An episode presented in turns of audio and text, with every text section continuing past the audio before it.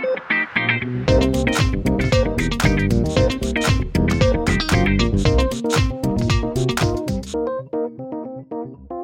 привет! Это Анна Левадная, врач-неонатолог, кандидат медицинских наук и популяризатор медицины. И это «Жизнь врачей» – подкаст о том, как живут и работают врачи по всему миру. И мой сегодняшний гость Елена Саид, семейный врач и клинический исследователь, который работает в Кингстон колледж в Лондоне. Лена, здравствуйте! Здравствуйте, очень приятно с вами сегодня увидеться.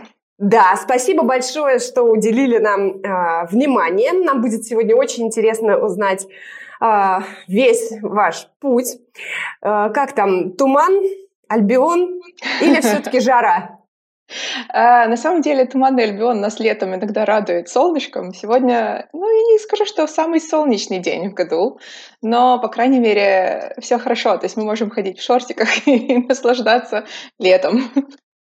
Отлично. Ну, э, все, мы, мы коротко э, отнимем у вас немножко времени, а потом можно уже будет бежать наслаждаться летом. Елена, начнем с самого начала.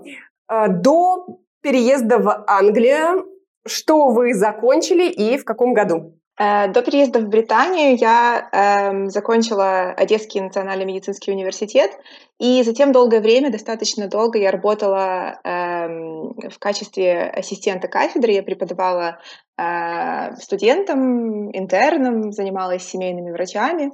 Э, затем какое-то время я делала э, диссертацию, исследовала сахарный диабет и занималась э, диабетологией, и затем Э, в 2019 году эм, я выиграла стипендию Чивнинг и переехала в Великобританию для того, чтобы немного расширить свои знания. И, эм, так скажем, эм, я поступила в университетский колледж Лондона и училась на специальности uh, Eating Disorders and Clinical Nutrition, то есть uh, расстройство пищевого поведения и клиническая нутрициология. Это помогало мне, или должно было помочь мне uh, в моей работе с пациентами, которые страдают сахарным диабетом и имеют часто расстройство пищевого поведения. Но в то же время я понимала, что мне хочется чего-то большего, и поэтому uh, уже тогда я рассматривала возможность остаться и продолжить свой профессиональный путь здесь. Ну и, соответственно, сейчас э, на этом этапе я пытаюсь подтвердить свой медицинский диплом э, для того, чтобы я могла работать э, доктором э, Великобритании. Э, здорово. Еще раз можете рассказать поподробнее, почему вы решили податься, податься на эту стипендию и насколько это было тяжело? Сложно? Стипендия Чивнинг, она на самом деле считается одной из таких довольно престижных стипендий, и традиционно на нее, я не знаю, почему это происходит, но традиционно на нее не слишком много подаются медицинских людей.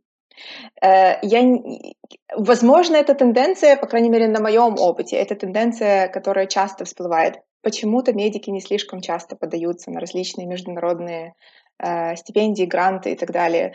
Есть определенная часть людей, которые пытаются развиваться в этом направлении и пытаются использовать все эти возможности, которые есть вообще да, в мире, потому что возможностей огромное количество, но почему-то не, не так много людей эм, в, полный, в полную меру используют эти возможности. Поэтому, когда я подавалась на стипендию, моя задача была пополнить э, запас знаний, которого мне не хватало эм, и которые я не могла получить у себя в стране. То есть э, я понимала, что я работаю с пациентами, которые очень часто страдают расстройствами пищевого поведения. Э, это были пациенты с диабетом, и это были пациенты, которые не имели сахарного диабета, но все равно они сталкивались с нарушением питания.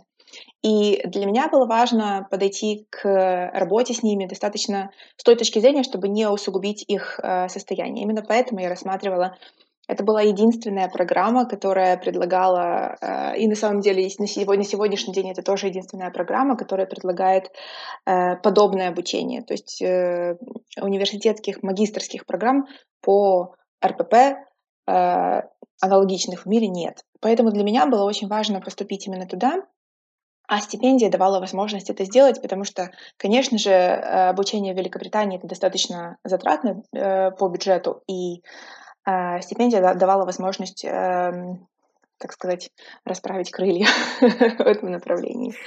Сколько вам было лет в этом возрасте, когда вы подали и получили стипендию? Эм, мне было 36. Эм, поэтому Стипендия Чивнинг — это стипендия, для, на которую очень часто подаются довольно зрелые люди, которые уже имеют опыт работы. Да? В частности, нужно иметь, один из критериев — это э, нужно иметь два, не минимум, минимум два года э, работы э, в каком-нибудь направлении. И поэтому э, довольно часто подаются люди, которые ну, уже имеют какой-то опыт работы и опыт в своей сфере и понимают, зачем им это нужно. Сколько по времени длилось обучение? Я училась э, год, моя программа была 12 месяцев, и вот буквально пару дней назад у меня был выпускной, и наконец-то я так скажем, имею подтверждение, полноценное подтверждение на 100% своего диплома и квалификации, диплома, который получен здесь. То есть это обучение дало возможность подтвердить квалификацию вашу первоначальную из э, Украины? Не совсем. Эм, я получила отдельный диплом, который мне дает возможность работать в Великобритании с, со специальностью магистр в области э, расстройств пищевого поведения и клинической нутрициологии. Э, собственно, я э, использовала эту возможность и сейчас непосредственно работаю в направлении РПП. Эм, и, э, а что касается моего медицинского диплома, то есть моей первичной медицинской квалификации, да, так как э, это рассматривается здесь, в Великобритании, она требует отдельного подтверждения, и это э, такой достаточно длительный путь, который э, проходят э, все без исключения люди, которые приезжают и хотят работать в Великобритании в медицинской, во врачебной специальности. Не медицинской специальности, а именно врачебной. Я сейчас попробую резюмировать. То есть э, в каком-то возрасте, в достаточно уже, э, ну, таком возрасте, когда люди не решаются так легко на такие кардинальные меры, вы решились поехать на обучение в другую страну э, для того, чтобы повысить вашу квалификацию и сейчас вы спустя год имеете подтвержденную э, квалификацию, которая не является врачебной специальностью, но вы можете работать нутрициологом. Ну, это не медицинское, это не врач, это нутрициолог, да? Но при этом вы хотите подтвердить еще свой диплом, чтобы вместе с этим расширить свои а, профессиональные ну, компетенции и работать также в Великобритании врачом. Да, совершенно верно. Правильно? То есть моя задача э, работать нутрициологом это, это, это прикольно, это очень, очень, очень интересно. Э, у меня нет опыта работы нутрициологом на самом деле. Но у меня есть опыт работы в клинических исследованиях. И это то, чем я занимаюсь на сегодняшний день. И э, мне повезло в том, что я смогла скомбинировать э, то, чем я занималась до переезда в Великобританию, то есть работу в клинических исследованиях, э, даже учитывая, что раньше я работала в качестве врача, в, соответственно, исследователя, да, сейчас я работать исследователем не могу, так как я не имею медицинской квалификации здесь. Но я могу работать э, исследователем, э, ассистентом исследователя, да, или или то, что называется research associate. Это э, позиция для людей, которые имеют квалификацию PhD или кандидат медицинских наук или кандидат других наук, э, и, соответственно, могут участвовать в, в клинических исследованиях, академических или, э, или каких-то других. Но в то же время я безумно скучаю по работе с пациентами. И поэтому моя цель, конечно же, это подтвердить медицинскую квалификацию здесь и ну, через какое-то время иметь возможность работать э, врачом здесь, конечно. А, возвращаясь к стипендии, которая, по сути, дала вам ну, возможность вообще переехать в Великобританию, я хотела, во-первых, спросить, э, готовы ли вы будете поделиться с, со слушателями подкаста всеми паролями и явками, как подать э, на эту стипендию? Если да, то это будет очень здорово. Я думаю, что все вам будут благодарны. Но если нет, то мы все поймем. Потому что понятно, что там конкуренция, наверное, да, в стипендии. Um, на самом деле, uh, на самом деле, да, стипендия достаточно конкурентная, и я с удовольствием поделюсь какими-то какими штуками, которые, может быть, будут полезными uh, для тех людей, которые задумываются о подаче. Uh, если это кому-то поможет, то супер. и я надеюсь, что больше людей из медицинской сферы смогут подаваться на подобные стипендии, потому что э, это достаточно важно. Мне кажется, что медицинские сотрудники, они везде underrepresented, да, то есть они недопредставлены во всех сферах вот каких-то таких грантовых, э, если говорить о странах постсоветского пространства в целом глобально. Я не понимаю, почему, но такая тенденция немножко есть. Страшно было все бросить? Um, и да, и нет.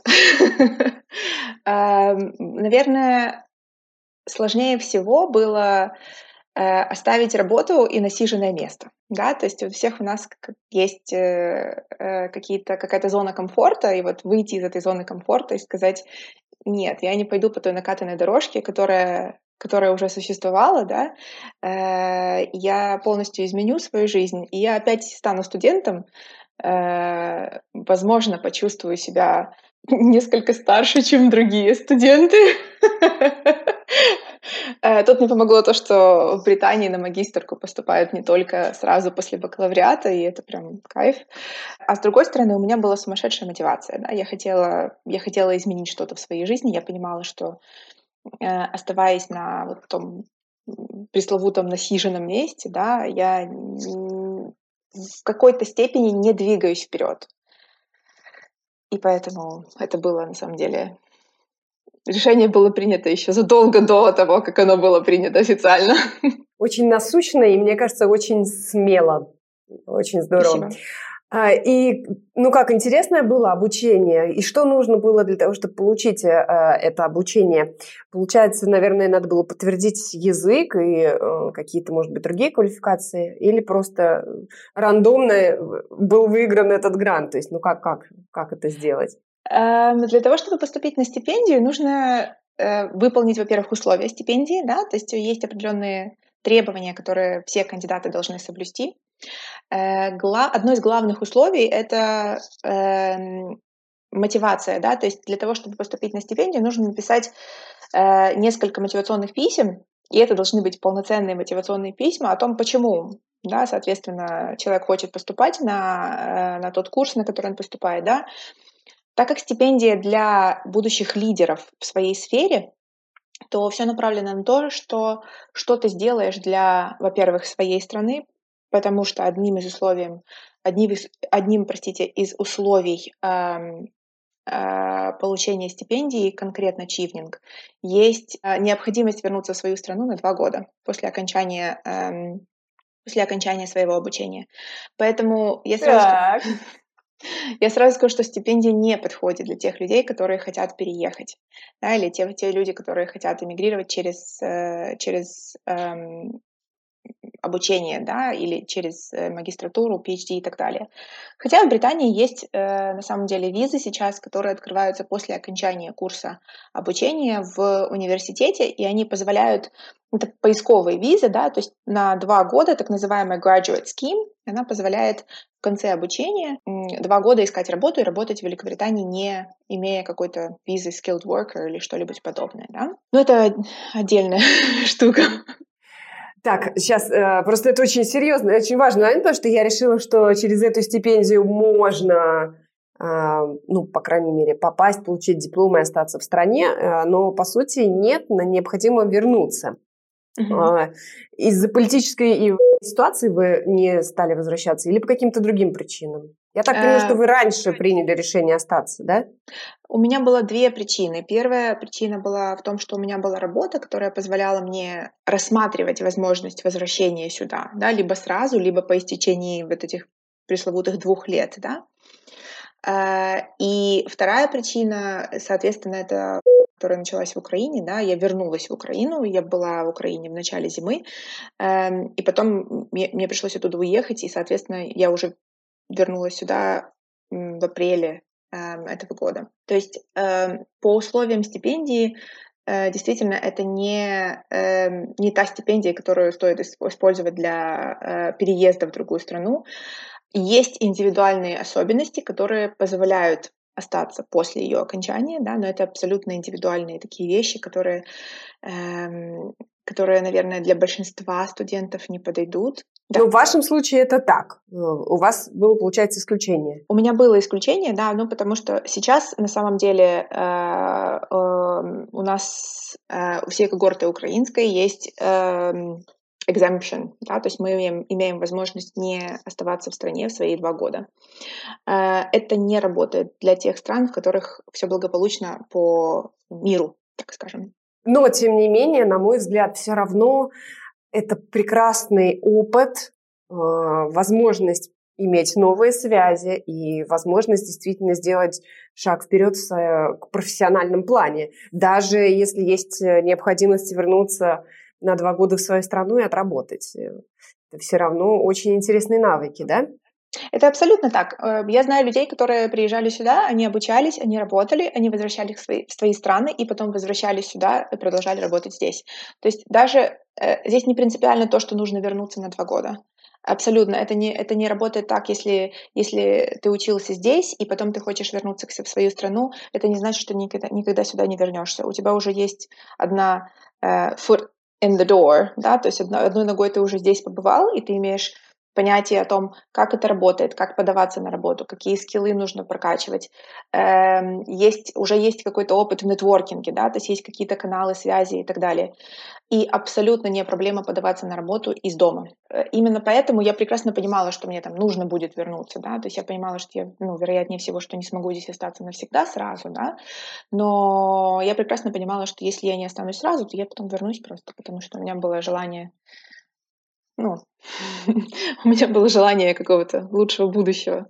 Э, очень интересно. Елена, скажите, пожалуйста, а вот сейчас вам предстоит этап подтверждения диплома. Каков э, примерный э, ваш план? Сколько лет, какие экзамены и вообще как дальше э, двигаться? Э, вообще, в принципе, мы говорим, если мы говорим о подтверждении медицинского диплома, я имею в виду э, врача-интерниста или врача не хирурга, не стоматолога, да, то есть это все специальности по внутренней медицине, педиатрии э, и так далее, да, то э, в Британии э, регулятором основным э, таких специальностей является GMC, и э, это General Medical Council который является тем органом, который э, регистрирует всех специалистов, которые э, в медицинской области. Э, я имею в виду врачебных специалистов, да, то есть это не медсестры, это не техники и так далее, да, это врачи. И для людей, которые, которые не заканчивали университет в Британии или в Евросоюзе, есть два пути которые, которые могут привести к подтверждению квалификации. Первый путь — это э, сдача квалификационных экзаменов и затем подтверждение своего диплома. Второй путь, и это альтернативный путь, это э, путь попадания сразу же в регистр специалистов или в регистр э, семейных врачей. И сразу скажу, что второй путь это не мой путь, потому что эм, хотя он занимает в теории немножко меньше времени, э, он требует э, огромного количества документации и подтверждения того, что э, опыт специалиста, да, то есть опыт каждого конкретного врача, он соответствует тому опыту, который э, получает специалист в Британии. То есть, если мы говорим о семейном враче, например, да, если мы подаемся по второму пути, то есть по, по пути сразу подтверждения э, своего, да, своей квалификации семейного врача, например, да, потому что это мой, как бы, моя специальность, да, поэтому я э, немножечко больше в этом, э, именно конкретно этой сферы касаюсь. Э, для этого нужно собрать примерно в среднем 1000-1200 страниц подтверждающей документации за весь свой профессиональный путь, которая будет говорить о том, что я прошла путь э, от окончания своего университета через интернатуру, через какие-то ординатуры и так далее. Э, и этот весь путь, он был абсолютно эквивалентен тому пути, который проходит британский доктор. Я понимаю, что для себя, э, наверное, быстрее и немножечко логистически проще будет и логичнее пройти путь через экзамены. В Британии два квалификационных экзамена, которые подтверждают э, медицинскую квалификацию. Это PLAB-1 и PLAB-2. для того, чтобы быть допущенными к их сдаче, нужно сдать экзамен по языку. Э, соответственно, это либо IELTS, либо OET, и его сдают абсолютно все. При этом на момент, э, на момент подтверждения своей квалификации, э, на момент сдачи PLAB-1 необходимо, чтобы экзамену по английскому было не больше, чем два года. И у многих это проблема, потому что у меня, например, это была проблема. Я сдавала IELTS в 2019 году, когда подавалась на стипендию. У меня не было никакого желания еще раз сдавать его для того, чтобы податься на экзамен здесь. Эм, к счастью, есть возможность... Ну, пришлось. Что, простите? Э, нет. А, не пришлось. Эм, есть возможность, э, живя в англоязычных странах, подать э, документ от работодателя или от университетского преподавателя о том, что да, достаточный уровень английского языка таки есть. Поэтому э, мне удалось пойти таким путем, и, соответственно, мои работодатели подтвердили э, квалификацию моего английского языка. Я не очень поняла историю с семейным врачом. А, по сути, вы занимаетесь клиническими исследованиями в нутрициологии без контакта с пациентами. Правильно? Э, нет, у меня есть контакт с пациентами, но я не врач с ними. Да, да то есть да. я чисто И, и не семейный врач? Нет. Ага, все, теперь я поняла. Для того, чтобы... Э, хорошо, а сложный экзамен, как вы думаете? Вообще, вы, вы его видели? Как к нему морально подготовиться? Я, я скажу, что я слышала про этот экзамен, что это один из самых сложных экзаменов, чуть ли не гораздо сложнее, чем в Америке, и что просто по пальцам можно посчитать э, людей, которые за последние, э, там, не знаю, 10 лет его смогли сдать. Это не так? Э, вы, вы, вы говорите о PLAB или о MRCP? Не знаю. Я просто знаю, что это очень сложный экзамен. Э, если мы говорим об MRCP, то это действительно очень сложный экзамен. Э, давайте я немножко тогда вкратце расскажу о том, какие вот эти два экзамена, которые вообще существуют, да, и для чего они нужны. Э, итак, MRCP — это тот экзамен, который сдают все доктора в Британии. Он сдается по окончании foundation years, да, то есть это некий эквивалент интернатуры ординатуры. Эм, и этот экзамен э, сдают абсолютно все э, доктора, эм, которые имеют специализацию по внутренней медицине, да, то есть не, э, не хирургических специальностей и не дантисты, за исключением радиологов, психиатров и определенных специальностей, у которых есть свои экзамены. И этот экзамен — это одна из альтернатив для ПЛАБ. Плабы — это экзамены, которые сдают международные, то, что называется International Medical Graduates, международные медицинские выпускники, да, то есть те люди, которые закончили медицинские вузы за пределами Великобритании. И плабы призваны именно для того, чтобы подтвердить квалификацию нашу и эквивалент квалификации э, э, международной для квалификации в Британии. Но у того человека, который хочет работать в Британии врачом, у него есть выбор, что сдавать. И он может либо сдавать плабы, их два, либо сдавать MRCP. В MRCP есть три этапа, и так как MRCP значительно более сложный экзамен, большинство людей идут по пути сдавать плабы. Это не говорит о том, что плабы супер просто простые. Первый плаб — это э, экзамен, который состоит из э, multiple choice questions, да, то есть вопросы с несколькими вариантами ответов, и один из них правильный. А вторая часть экзамена — это экзамен уже практический э, с э, пациентами или с примерными пациентами, да, то есть это актеры, которые играют роль пациентов, и таких станций на, на втором плабе 18. Поэтому вот второ, к второму плабу нужно готовиться очень-очень интенсивно и очень долго, и, так скажем, изнуряюще. Если первый плаб — это все же проверка каких-то теоретических знаний, то второй плаб, он направлен в работ, на работу именно в клинической сфере, причем это работа, э, которая уже адаптирована к условиям э, NHS, Национальной системы здоровья Великобритании. И именно поэтому возникают сложности, потому что очень многие люди идут туда без опыта работы в NHS, и это сложно, потому что NHS не работает так, как работают другие системы здравоохранения, и это немного, немного может сбивать эм, выпускников. Вы для себя выбрали, что будете сдавать плаб? Угу, да. Есть ли какие-то материалы, которые могут быть доступны для человека, который тоже хочет сдать экзамен? А, я правильно понимаю, что можно его сдавать прямо вот сидя дома у себя, имея основную работу, можно параллельно готовиться к плабу, да? Можно к нему готовиться, имея основную работу. Э, к первому плабу можно готовиться абсолютно спокойно, имея основную работу, да, просто для этого нужно выделять несколько часов э, в неделю или в день, в зависимости от загруженности, для того, чтобы готовиться.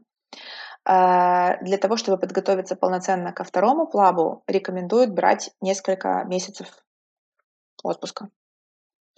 Потому что есть определенные курсы, которые, э, которые готовят ко второму плабу, и это практические курсы. И, к сожалению, эти курсы занимают, то есть там обучение, эм, время обучения в течение дня, от, э, начиная с 9 утра и где-то заканчивается в 8-9 вечера. То есть полноценные 11-12 часов обучения в течение дня. Дорого они стоят? Они не дешевые, но они сравнимые по цене с сами, самими экзаменами. Дело в том, что экзамены, они сами себе, они, они сами достаточно не дешевые. Да? То есть первый плаб стоит 240 фунтов, э, каждая попытка, и второй плаб стоит значительно дороже, да, то есть больше, чем в три раза дороже. Я не знаю сколько, потому что я еще не регистрировалась на второй, на второй плаб, у меня нет доступа к цене э, точной. Вы на каком сейчас этапе? Я зарегистрировалась на первый плап, я жду экзамена э, в следующем, в мае следующего года. А, то есть еще и ждать нужно. Но вы подготовились уже? Чувствуете, что вы уже готовы к нему? Нет. Я в процессе подготовки. На самом деле я начала регистрацию на плаб в прошлом октябре.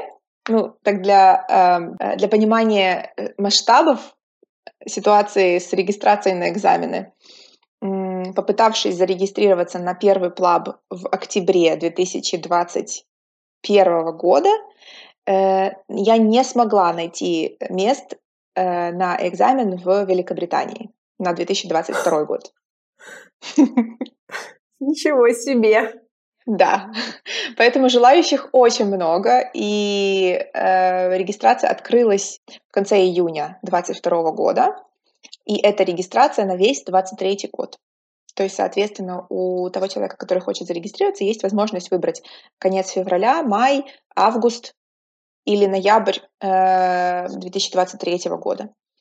Э, к сожалению, очередь была настолько длинной, что на февраль мне место уже не, не, не, не представилось возможным забронировать, поэтому я сдаю плаб в мае. Поэтому у меня еще есть какое-то время, я надеюсь, что я смогу к нему подготовиться основательно. То есть, если в мае будет попытка провалена, то придется опять ждать какое-то много месяцев на следующую попытку, да? Э, к сожалению, да. Если, если не сдает человек с первого раза, то придется ждать долго. Поэтому угу. лучше готовиться с первого раза. Если можно будет э, вас попросить, э, Лен, оставьте, пожалуйста, потом все координаты, чтобы у нас в описании подкаста было, были ссылки на возможность э, зарегистрироваться и получить эти материалы. Есть ведь какой-то ресурс, где можно, который помогает готовиться к экзаменам? Да, конечно, таких ресурсов несколько, и э, есть онлайн-ресурсы, и есть ресурсы, которые, так скажем, это традиционные книжные книги, да, которые можно штудировать.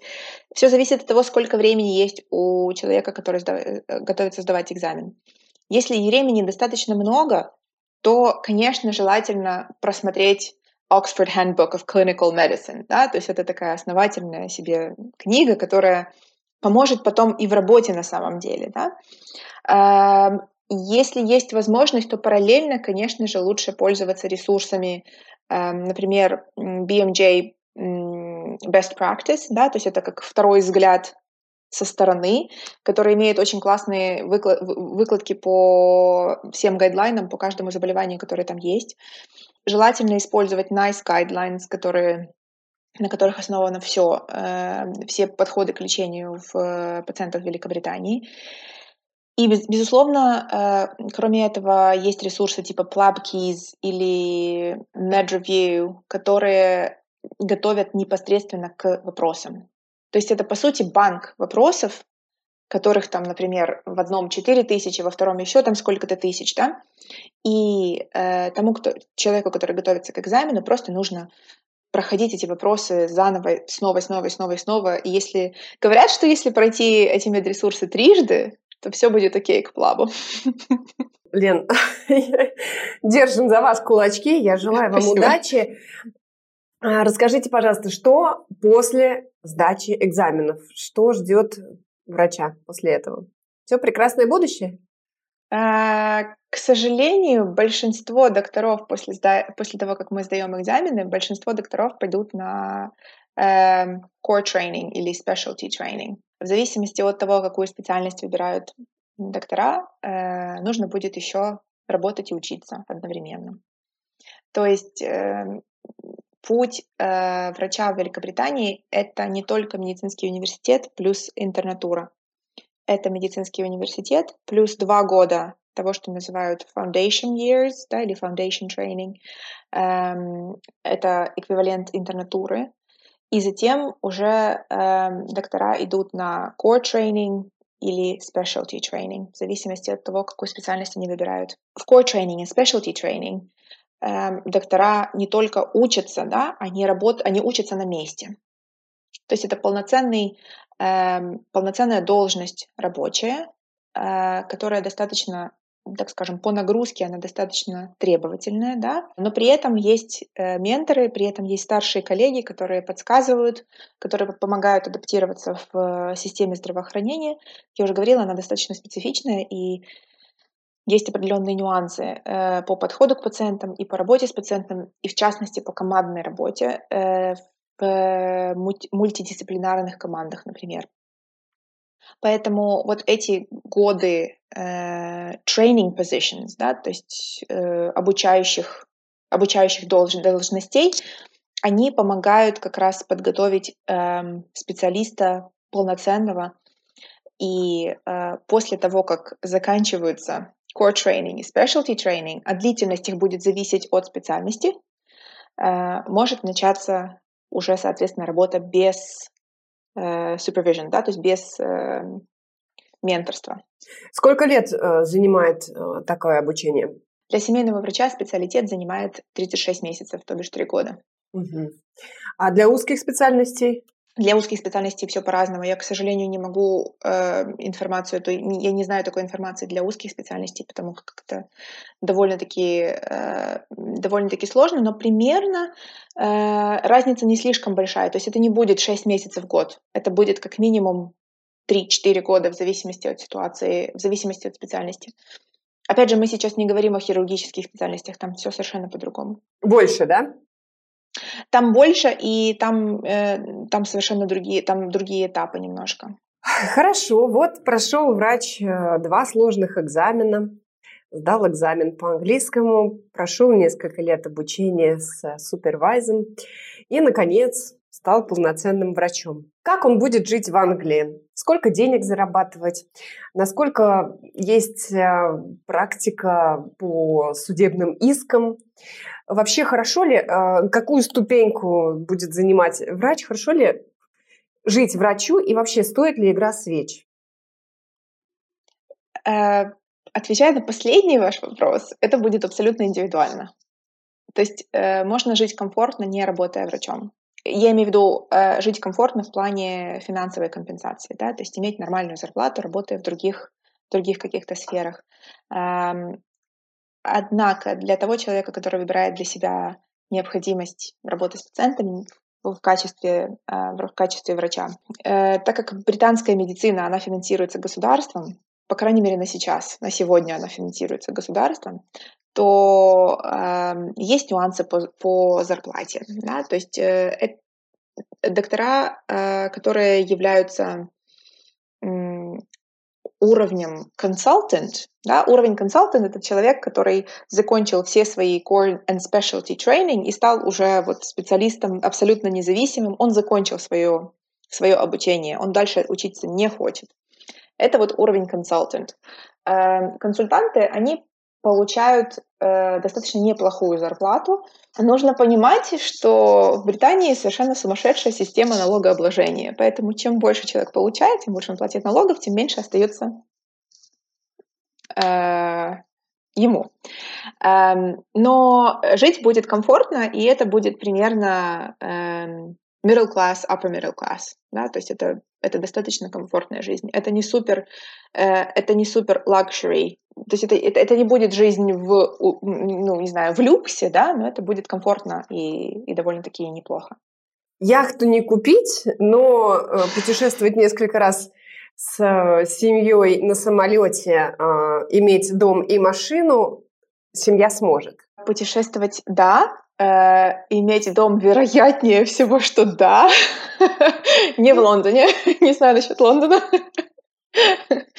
Но где-нибудь где в Британии вероятнее всего, что да. Э, и да, я думаю, что э, ну, то есть это основные, основные какие-то блага, конечно, они будут доступны.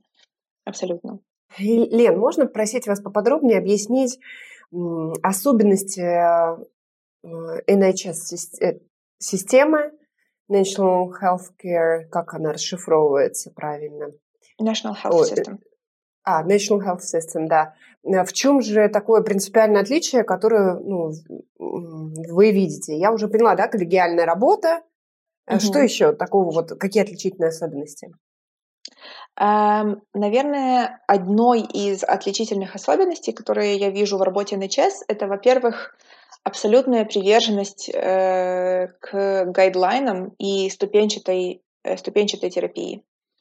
Э, при всем при том, что большинство тех коллег, с которыми я работала э, у себя в стране, они все же придерживаются принципов доказательной медицины, и они работают с гайдлайнами местными и международными, но степень э, приверженности гайдлайнов здесь э, она во много-много-много раз превышает э, все то, что я видела у себя в стране.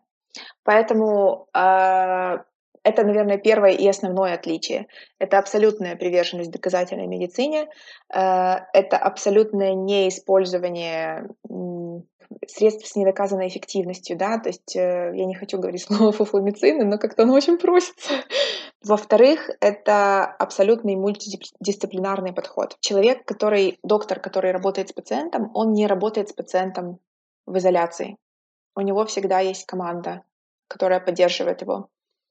Э, и у пациента есть команда, которая работает с ним. И, соответственно, это очень круто как с точки зрения пациента, так и с точки зрения любого члена этой команды. Потому что очень часто, работая в сфере здравоохранения в своей стране, я ощущала, что между мной и пациентом, вот вокруг меня и пациента есть такая бульбашка, да, э, которая, в принципе, включить каких-то других специалистов для э, консультаций или для получения второго мнения или каких-то еще э, обсуждений было довольно-таки сложно. Здесь все несколько по-другому. У пациента все-таки есть мультидисциплинарная команда, которая помогает выстроить наиболее э, рациональный подход к лечению. И с еще одной стороны есть очень-очень выработанный четкий пошаговый подход. То есть пациент ни в коем случае не пойдет к специалисту, пока он не пришел к семейному врачу, и семейный врач не решил, что ему необходима консультация специалиста, и он не прошел все эти шаги, которые,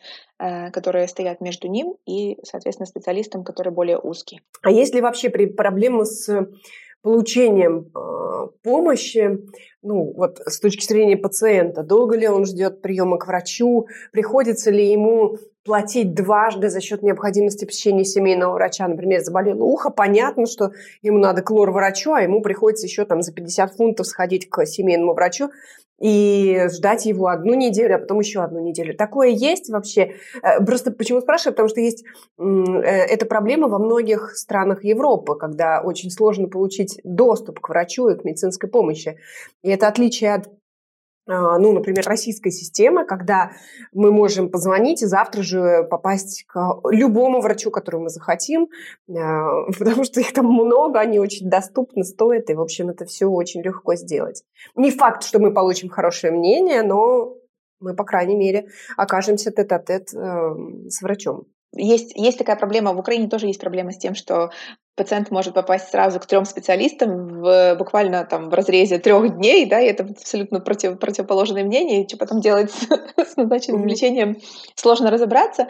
То же самое с лабораториями и с э, аптеками. Я уверена, что это, наверное, проблема всего постсоветского пространства, я так подозреваю. Э, ну, э, у нас очень развита в России вообще лабораторная диагностика самостоятельная, то есть ты можешь прийти и сдать любой анализ, где хочешь, как хочешь. Э, частная лабораторная диагностика, конечно. То есть это абсолютно, тебе не нужны никакие prescriptions и ну, значит, назначения от врача. Ты можешь легко это сделать. И в аптеке, да, я могу сказать, что можно легко купить препарат даже рецептурный, если просто поговорить с врачом, если просто, ой, с фармацевтом, продавцом, ну, с продавцом, а, и просто как бы попросить, а может быть даже он рецепт не спросит. То есть однозначно, да, это обратная сторона. Но доступность помощи, это, конечно, очень все-таки а, то, что подкупает людей, и это то, что я вижу а, прямо мешает ну, нормальной жизни в Европе, потому что ты ты чувствуешь, что ты не можешь попасть к врачу, а если mm-hmm. и, можешь попасть, то ты должен через какого-то семейного врача, например, там, не знаю, сделать э, эхо КГ, предположим, потому что просто тебе было спокойнее. Ты должен пройти определенные этапы. Это не всегда легко психологически. Да, предположим, что этому пациенту ЭКГ не нужно было, но мы же знаем тревожную мать, которая вообще может жить в человеке, поэтому а, естественно, что, может быть, нам захочется что-то как бы пораньше получить. То есть я здесь могу сказать, что да, есть минусы, но есть и плюсы в том, что врач очень легко доступен. А, однозначно есть плюсы. И как в Англии с этим все-таки дела обстоят? В Великобритании тоже есть проблема с доступностью медицинской помощи, точнее, с доступом к медицинской помощи по требованию так скажем. Если человеку действительно требуется какая-то медицинская помощь, особенно если она ургентная медицинская помощь, то он всегда ее получит. Угу. Если это медицинская помощь для успокоения панических каких-то настроений, то придется подождать. Да, да.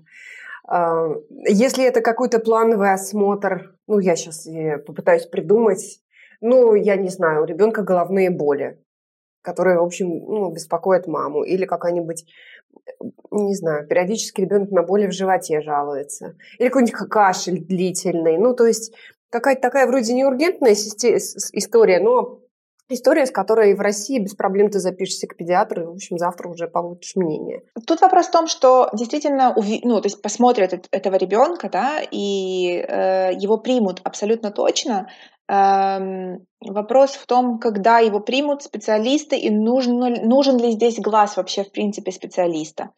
То есть э, какими-то распространенными заболеваниями типа каких-нибудь атитов да, и, и так далее, какие-то э, какие вещи, с которыми можно справляться рутинно, этим всем здесь занимается семейный врач. С тем же банальным атитом никого не будут посылать к лору.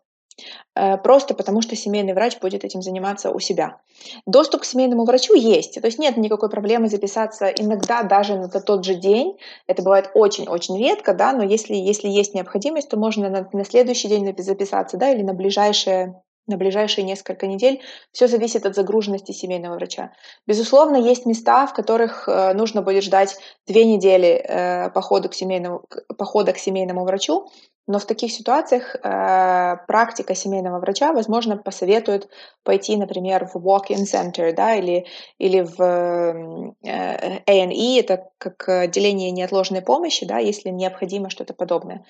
Эм, чего здесь абсолютно нет, так это доступности лабораторной диагностики, опять же, по требованию. Пациент просто так не может пойти в лабораторию и заказать какие-то результаты просто потому, что ему хочется. С другой стороны, врач тоже не может заказать своему пациенту те лабораторные анализы, которые он не чувствует обоснованными.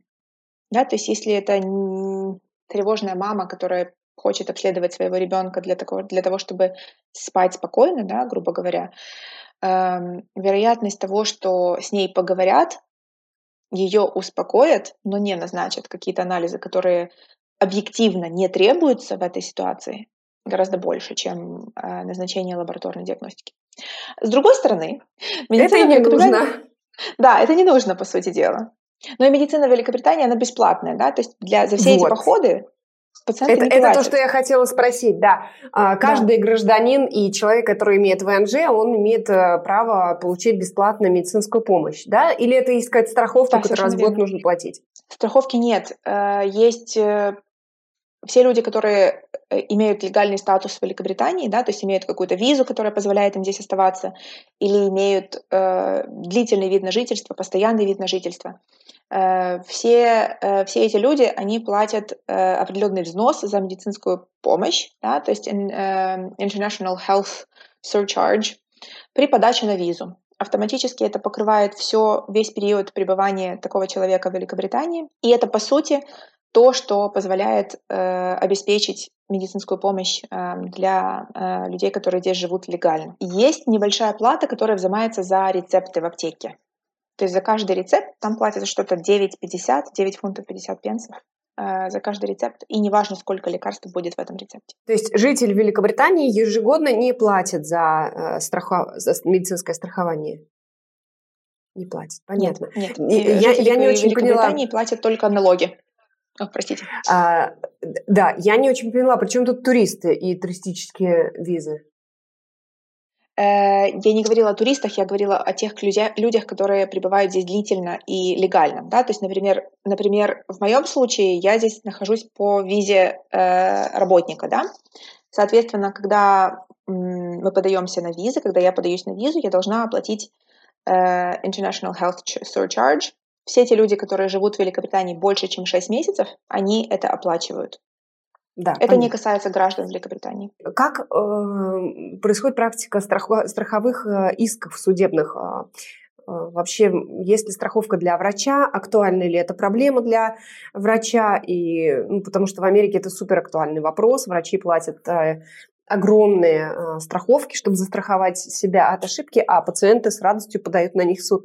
В, Амери... Э, в Англии такое есть? Безусловно, есть какие-то судебные разбирательства, если это действительно какие-то э, кейсы, которые заслуживают определенного внимания. Э, из хорошего э, в Великобритании врачи защищены, есть страховка, э, которая покрывает э, liability, да, то есть ответственность врача перед пациентом. И, соответственно, есть дополнительная еще страховка э, медицинского учреждения. Человек, который работает в системе NHS, он, э, он, он, он чувствует себя защищенным от э, страховых исков. Э, это абсолютно несравнимая ситуация с, с американской системой здравоохранения, к счастью, э, потому что здесь нет такого потока пациентов, которые подают э, иски против э, врачей, наверное, по разным причинам. Да? Я думаю, что в первую очередь за счет того, что NHS достаточно хорошо всех защищает. Э, ну и кроме этого есть э, коллективная, такая, скажем, коллективная ответственность. Однако, поступая на работу в, э, в NHS, в любую службу внутри NHS, эм, врач или любой другой сотрудник, он э, соглашается соответствовать NHS values. Соответственно, это система этических норм, которые будут поддерживаться несмотря ни на что. Да? И это то, что, то, что является очень большим плюсом э, в национальной системе здоровья. Понимаю, что вы сами еще не прошли этот путь, но, возможно, вы видели кого-то, общались с кем-то. Как, на ваш взгляд, соблюдается life-work balance в э, Англии в отношении врачей – есть ли вообще возможность э, у врачей э, отдыхать, путешествовать, тусоваться? А, насколько тяжелый труд врача, если он хочет зарабатывать деньги, ну, как бы работать полноценно, зарабатывать деньги? Это зависит от того, на каком, на каком этапе карьеры находится врач. Конечно же, для тех врачей, которые являются junior doctors, да, то есть это core training и specialty training, там есть проблемы всегда с work-life balance. Они всегда перегружены работой, они всегда получают недостаточно денег, они всегда работают какие-то антисоциальные часы по ночам, выходные и так далее. Это нужно для того, чтобы система здравоохранения работала 24 на 7, да, 365 дней в году и так далее. Э, это все классно, пока ты не оказываешься тем самым доктором, которому нужно э, по ночам работать смены. Однако, э, мне кажется, что по сравнению с, с другими странами, в частности, я, я сравниваю с, со своей страной, я не могу сказать, что это каким-то образом сложнее, чем приобретение хорошего опыта работы на старте своей карьеры в любой, в любой абсолютно стране э, постсоветского пространства. Это всегда будет связано с, ну, с вложением своего времени да, и каких-то дополнительных жертв. С другой стороны, компенсация здесь она немножечко, мне, мне кажется, что она немножечко более справедливая, чем, к примеру, в Украине. И, конечно же, это не значит, что врачи не тусуются, не путешествуют, а только сидят и работают этика, этика работы в Великобритании вообще такая, что всегда нужно делать перерывы на себя, на mental health, на, э, на какие-то на, на развитие себя как э, специалиста, поэтому с этой точки зрения всегда можно и нужно вкладывать в себя тоже, не только в, в работу. Поэтому я думаю, что в целом плюсов больше. Спасибо. А как вы сами ощущаете? Вы адаптировались, привыкли, интегрировались ли? Есть ли у вас англичане, друзья? Получилось ли вот в это высокое общество вообще войти? Я не знаю насчет высокого общества. Но в целом, э, в целом я думаю, что да. Эм, учитывая, что я здесь уже второй год, скоро будет заканчиваться второй год. Я не могу сказать, что в Британии легко адаптироваться. Если, если ты живешь где-нибудь в глубинке, то, наверное, это сложнее. Э, так как я сразу приехала в Лондон, э, и, ну, надо говориться, у меня были друзья здесь. То есть я не, не приехала просто так с бухты-барахты в вакуум, да, то есть у меня была и есть шикарная система поддержки здесь, поэтому, поэтому с друзьями и с обществом все окей. Я знаю других людей, которым сложнее адаптироваться, и в частности, наверное, наверное, больше связано с э, проблемами языковыми. Э, с другой стороны, в Британии абсолютно комфортно будут чувствовать себя люди самых различных национальностей, просто потому что здесь такой микс, э, что очень сложно выделяться, да, то есть эм, и есть очень большой дух принятия. И это то, что абсолютно вот мне, например, это очень импонирует, потому, потому что э, этого мне, например, всегда не хватало у себя дома. Э, поэтому с этой точки зрения э, абсолютно да. Э, ну и просто потому, что э, развиваясь, работая, да, то есть мы все нарабатываем какие-то навыки, мы все, мы все потихонечку меняемся. Для меня было немножко странно в начале, особенно когда я начала работать, Учеба это, это все-таки учеба, это другое. Когда я начала работать, для меня был немножечко странный стиль общения э, в деловой переписке. Абсолютно чувствуется, что есть какой-то этикет. Э, есть стиль общения, который, который э, не всегда подходит прямо к проблеме.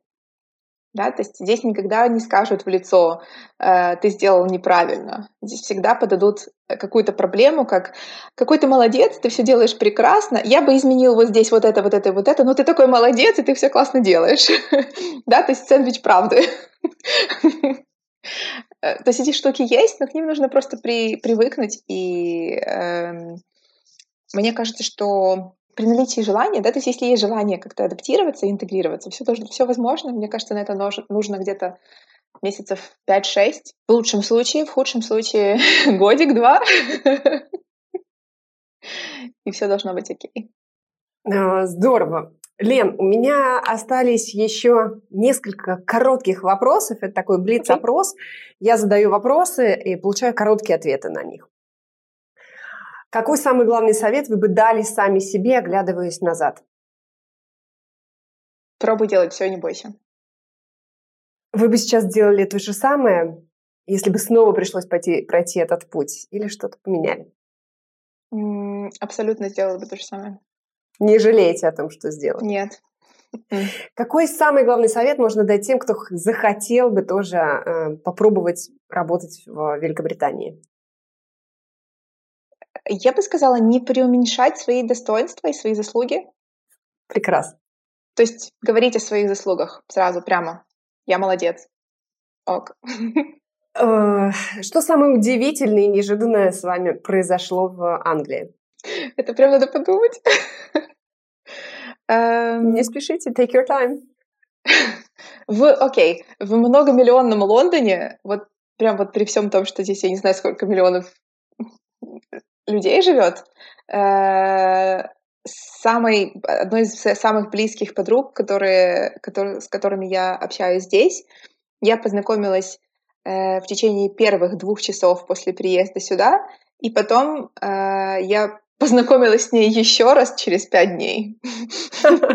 Абсолютно случайно. То есть это абсолютно вот, ну, люди, которые нас познакомили, люди, которые вообще не связаны, э, не должны были быть связаны ни с ней, ни со мной. Класс.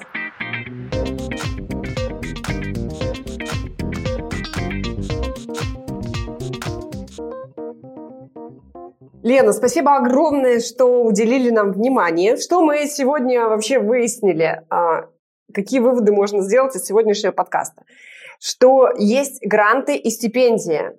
Ищите их, дерзайте, пробуйте, расширяйте свои горизонты и пробивайте новые перспективы. Есть также специальности, близкие к врачебным, например, специальность нутрициолога, который может быть неплохим стартом в случае, если вы хотите начать новый путь. Дальше в Англии необходимо можно подтвердить диплом через экзамен, сдав э, квалификационный экзамен, либо подать полторы тысячи страниц, подтверждающий квалификационный опыт. А, и нельзя даже сказать, что проще. И вот Лена, например, рекомендует выбрать экзамены. Хотя экзамена тоже два. Они сдаются после англи... подтверждения э, английского, языкового экзамена. И дальше тоже можно выбрать из двух экзаменов Э, тот, который вам подходит больше для подтверждения. А также язык, языковой экзамен можно заменить на отзыв от работодателя. Да? После экзамена придется еще пару лет пройти обучение параллельно с работой под э, надзором кого-то из старших коллег. Это, это 3, 36 месяцев для семейного врача и чуть больше для узких специальностей, и до 3-4 лет до, для нехирургических специальностей, для хирургических, скорее всего, больше. И зарплата врача при этом будет позволять вам после окончания обучения жить полноценную, счастливую жизнь на довольно высоком уровне. Еще из интересного, что я для себя подчеркнула, это английская система здравоохранения, а, приверженность протоколам лечения, это просто моя вообще боль и моя мечта а, ступенчатость а, подхода и мультидисциплинарный подход, командная работа, и все это будет снижать риски неправильного назначения или назначения неправильного лечения. А, и, на мой взгляд, прямо это звучит как одна из ну, таких пока самых разумных систем э, здравоохранения. Очень все здорово звучит, тем более, что это э, за счет налогов, это бесплатная медицина для жителей Англии, и это очень здорово. И там нет свободного доступа к лабораториям и узким специалистам, это не всегда удобно, но это скорее, скорее это логично, потому что снижает количество ненужных анализов и визитов к пациентам.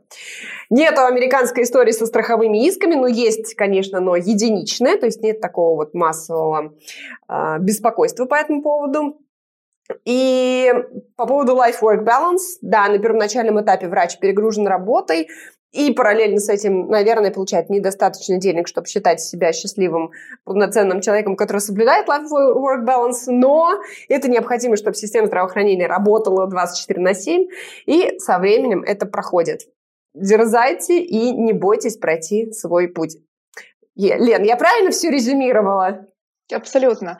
Я еще, если можно, если можно, я бы хотела добавить одну штуку в отношении смежных специальностей, в отношении того, что можно работать, конечно же, не только нутрициологом, да, но сейчас э, в связи с тем, что есть, есть проблема с кадрами в NHS, э, сейчас очень многие выбирают пойти работать, например, healthcare assistant, да, то есть это около медсестринские специальности, это ни в коем случае не клинические специальности, да, то есть это не специальности, которые будут назначать э, лечение пациентам, но это очень-очень классный опыт, э, который позволяет понять, как работает система NHS и какие есть нюансы, и как вообще настроить свою голову на то, чтобы перейти с э, системы, э, например, одного из государств постсоветского пространства да, к британской системе здравоохранения, и чтобы понять, как общаться с коллегами, как общаться с пациентами и стать полноценным сотрудником. Поэтому это может быть одной из классных ступенек.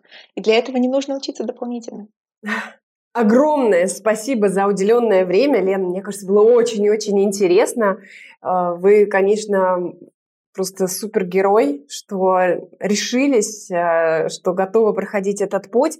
Конечно же, я желаю вам огромной удачи в экзаменах, в подтверждении квалификации, но дорогу осилит идущий, поэтому я больше чем уверена, что у вас все получится. Вот, желаю вам с первого раза сдать все экзамены. Будем за вас болеть. Ну вот, пишите, как сдадите, как вообще будет а, ситуация продвигаться. Может быть, через год-два запишем еще один подкаст с, с новыми впечатлениями. Вот, спасибо вам огромное за уделенное время. Ну что ж, слушайте нас на всех подкаст-площадках, ставьте звездочки, оставляйте свои комментарии и рассказывайте о нас своим знакомым. Ваша обратная связь помогает жить этому подкасту. Это был подкаст «Жизнь врачей» и до новых встреч!